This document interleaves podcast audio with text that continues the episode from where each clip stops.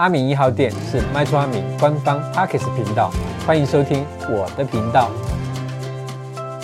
那我们今天的主题呢，是防仲服务买方的正确观念篇。那根据呢内政部的统计的数据显示呢，在二零二二年整年度，台湾的全国房市交易量约为三十一点八万栋啦。那在如此庞大的成交量之下，房地产中介业者的服务尤其重要。那特别是针对很多第一次购屋没有房地产相关专业知识的买房小白呢，房仲更应该提供你的专业与诚实的服务哦。那今天呢，我们就持续的探讨关于房仲服务买方的时候应该具有的。哪一些观念呢？要如何恰如其分的服务买方？就让我们一起来看看吧。那今天的主题呢，我们总共就是分成了六个单元哈。好的，那我们就从第一个单元开始。第一个单元呢，就是我们要清楚掌握客户的需求，善尽市场、价格、屋况、环境、产权等调查与。告知的义务，对。那在买方开始委托房仲寻找心仪的物件的时候，业者呢，就是房仲，你要先初步的了解客户的需求基础，而且呢，提供相关的房源推荐哦，包含区域的价格啦、市场的趋势等，而且你一定要了解周边的环境你的状态以及房屋本身它的产权是否明确。你除了要帮助客户做第一手的筛选，你也要进一步了解市场上目前的状况，这样呢，你才可以掌控到客户心目中确切的需求，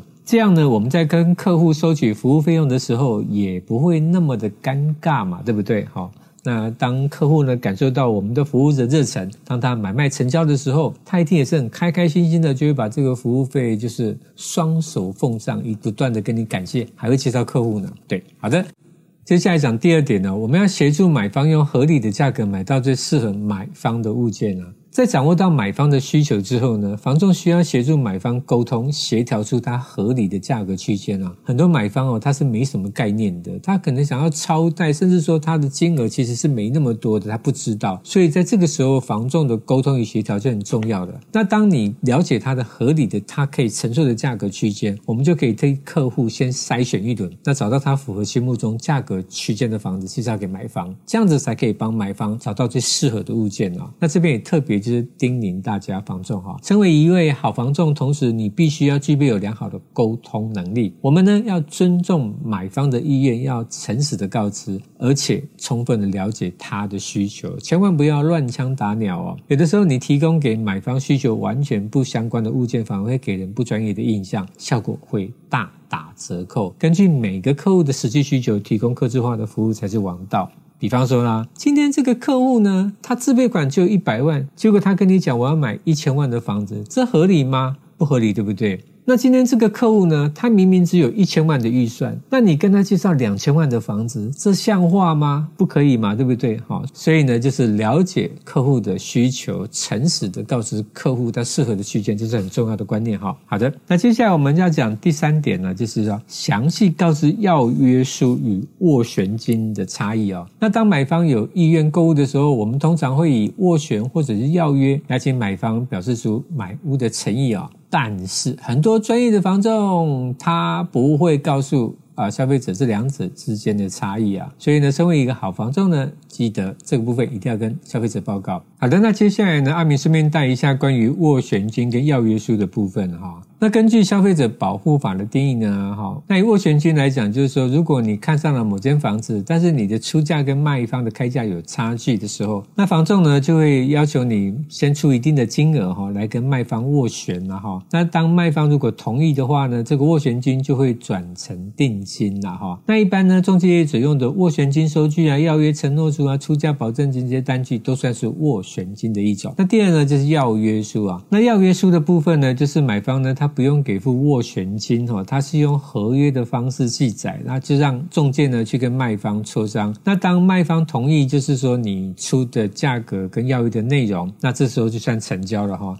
那简单来说呢，斡旋金就是先付一笔金额啊，让房仲呢可以去跟卖方洽谈。那如果呢就是卖方愿意卖，这个时候就会转成定金哈。那要约书呢是不用先付一笔金额，它是用文书的内容跟卖方进行磋商。那一般斡旋金大概就是在五。到十万左右，但最高也不会超过两趴。好的，那这边再科普一下哈，就是当消费者今天是用这个斡旋金的方式哈，那消费者如果违约的话，那这时候斡旋金哈就会被没收哦哈。那但是消费者今天如果是用要约书的方式跟卖方进行磋商，而买方违约，那这时候呢，买方就可能要支付三趴以内的房屋的总价作为违约金哦。那这边还有一个很重要的观念啊，消费者这边要听清楚啊。不管你是用要约或者是斡旋，今天如果是因为你不想买违约的话，那你是要支付房仲的服务费用的哦。所以这个地方要特别的注意哦。那也因为呢，房屋买卖的金额是很大，所以呢，不管呢是在签订斡旋书或者是要约书前哈，那房仲这边呢都应该要审慎的提供相关的资讯哈，让买方去。去完全的理解、确认无误后再签订哦，这样子哦，事后才不会有很大的问题啊。好的，那接下来讲第四点，就是说呢，房东要告知买方需准备的相关的文件跟流程啊哈。那多数的买方他都不是不动产的专业，那也有很多可能就是首购族哦，他不清楚就是实际的买房流程。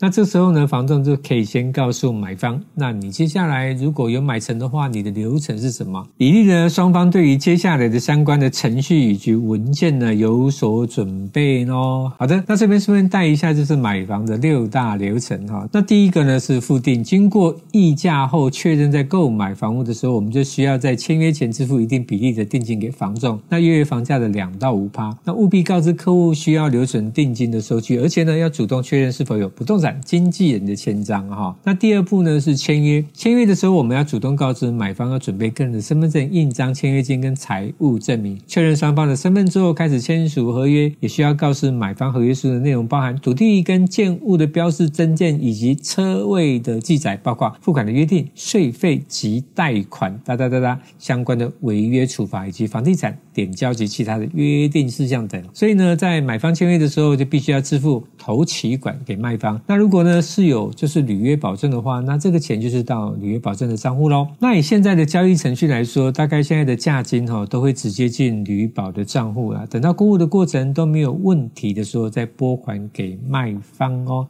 那第三步呢，就是用印哈。那这阶段呢，就是我们要告诉买方，你要准备身份证明啊、印鉴章，包含用印款。那这时候你要缴交一些行政的规费。那买方呢，如果有贷款的需求呢，这时候就可以请就是代书呢协助，就是找贷款的银行。那这个部分它的时间大概是在七到十五个工作天哦。好的。那接下来第四步就是完税，在收到税捐单位核发的税单之后，代书会通知买卖双方在一定的时间内缴交契税跟增值税。并且在缴完税款后进行过户以及贷款相关的设定的手续哈，那这个时候一般的工作天大概是十四个工作天左右啦哈。那接下来就是第五个过户咯啊，通常过户跟贷款设定会一起完成哈。那一般在过户的阶段呢，买方会需要就是说签订贷款契约、缴交代书费、登记规费。那这时候你会需要的文件就是印章啦、户口名簿啦、身份证哈这样的一些身份证明文件。好好的，那第六步呢，就是交屋啊。那交屋的时候，就是买方呢要缴交尾款呢。那这个部分它有一个文件点交跟房屋点交之后，才是正式的移交房屋啊。那此时呢，买方就会拿到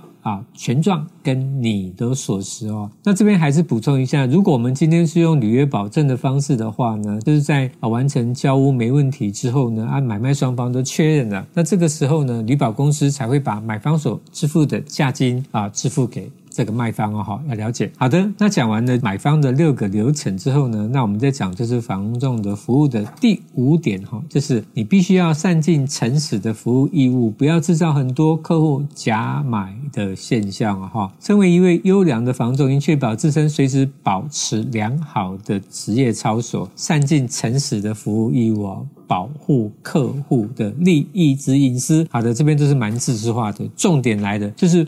不要制造一些假象来误导客户啊哈，要遵循行业的规范及法规哈。那通常我们会发现很多的嗯消费者诟病的就是说啊，比方说你在看喜欢这个房子的时候，你还没有很决定要买的时候，那房东会跟你讲说没关系，你就先下斡旋，斡旋下了之后，其他的就交给我，我来谈。然后你下了斡旋之后，房东突然跟你讲，我跟你讲，现在这个房子突然间变得很热门了，很多人都要啊，你以后要怎么样要怎么样？那这时候大家的。观感就很不好。当然，我们这样讲，很多时候确实也有可能是真的有很多客户突然间跑出来，但是这个对消费者的感想不是那么好啦。那有的时候可能也是真的会有这样的状况的哈，但是不管是什么样的状况，我想防重端你都是要要有耐性，要有逻辑的去跟这个啊买方去分析这些事情。不管他买不买，但是你分析过了，那买方可以买，他能够接受，那你就没问题。买方呢不愿意买，对你也不会有不好的印象了哈。所以这个部分呢啊，阿明还是啊建议大家，就是这个地方我们啊也是要自己去把我们自己的本位要。站稳哈，不要让人家有话讲哈。好的，好的，接下来讲第六点哦，不可以配合投资客制造虚假屋况与价格资讯。那诚信服务呢，不只包含销售手法的诚信，同时也需将实际的屋况传达给买方哦，不可以刻意的隐瞒哦。如果呢是因为刻意的隐瞒，导致消费者在不清楚的状态下购买。那如果产生纠纷，这时候就会依个案的状态处理哦。那通常呢，会透过民法啦、公平交易法啦、跟不动产经济条例来裁除。那如果是民法，就是上法院呐；公平交易法就是你会直接被裁除，而且是看你的这个情节的重大啊，决定你的裁处的金额的。多寡哈，那这是得不偿失啊。同样呢，价格的部分也要一并诚实的告知买方，就是目前这个案件周边的行情区间哦，千万呢不要去拿那个比较高的价格哦来蹭我们这个房子，告诉消费者说你是买便宜了。我跟你讲，这个东西也是一样哦，就是啊。如果没有被发现，你可能良心有一点不安。那如果被发现了，要变成纠纷了，这就不是你良心安不安能够解决的问题哦。那这边常常看到的一个问题，就是因为有很多的投资客会跟这个房仲合作嘛，哈。那因为合作的关系，就会对有很多的资讯就会被啊不小心隐藏哈。那结果后面产生一些一些大问题。那通常产生这些问题的时候，哈，因为房仲是一个流动率很高的行业，但很多房仲呢。啊，可能就会人就不见了。那当人不见的时候呢，啊，公司就会说啊，这个是业务个人的行为。那这边阿明跟就是啊消费者也也可以再说明一下，如果发生人不见的问题哈，啊公司跟你讲说那个跟公司没有关系哈，这个东西你听听就好了哈，因为就是跑得了和尚跑不了庙嘛哈，你业务员跑了，那这个案件是在公司成交的，公司就要负责哈。所以啊，就是如果人不见了，就是找公司。所以呢，为什么我们要找不动产经纪业来？来做服务，那这是一个很重点的一个原因啦，哈，因为你今天找人的话，人跑了，你就真的是问题很大，哈，啊，公司在你就可以处理，哈。好的，那接下来讲第七点呢，就是我们要加强自身专业的服务技能，那用知识跟经验来保护消费者的权益，这才是正道了，哈。那一个房仲专业与否、诚信与否，都与其事业发展息息相关。一个好房仲呢，你就要不断的进修。加强你的专业的服务技能，